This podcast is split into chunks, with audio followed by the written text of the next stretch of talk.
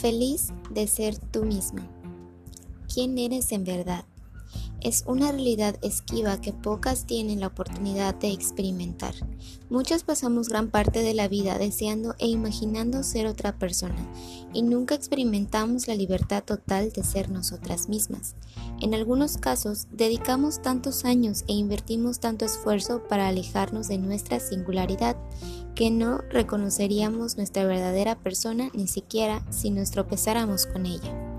Sin embargo, redescubrir y celebrar la identidad que Dios creó para ti originalmente es esencial para cualquier mujer que desea vivir su propósito principal.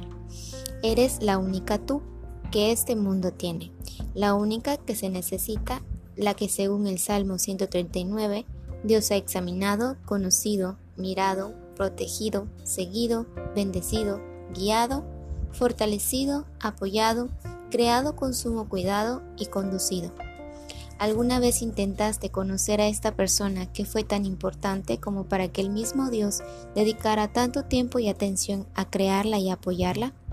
Cuando quitas las fachadas y las apariencias y remueves cualquier máscara y fingimiento o disfraz, lo que queda es la persona auténtica que Dios mismo considera preciosa, completamente capaz y especialmente diseñada para cumplir los propósitos divinos para su vida. Tú, tal cual tú fuiste creada. Así que dedica tiempo para descubrir y reconocerte con estas cuestiones que te describen de verdad, tus dones, talentos, pasiones, excentricidades, aversiones, debilidades, intereses y singularidades. Es su forma más natural y pristina. No te apures, desprender los estereotipos y los rótulos, las malas interpretaciones y los estigmas que has usado a sabiendas y sin darte cuenta, para definirte probablemente requiera algo de tiempo y esfuerzo. Y decidir seguir adelante con autenticidad demandará aún más. En efecto, quizás hasta necesites reclutar ayuda de algunas amigas cercanas. En primer lugar, pídeles que te señalen desde su perspectiva lo que te hace única.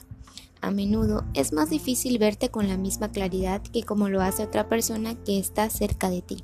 Solemos acostumbrarnos a la belleza.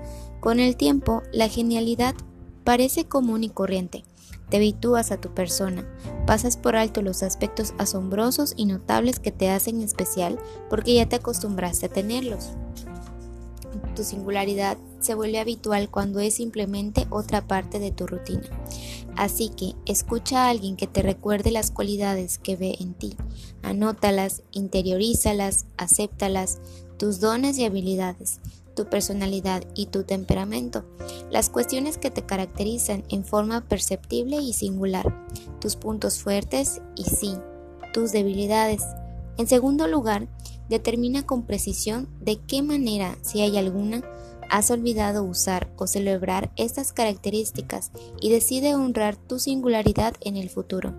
Imagina qué regalo maravilloso podría ser para ti este regreso a la autenticidad a través de los años, incluso en las próximas semanas.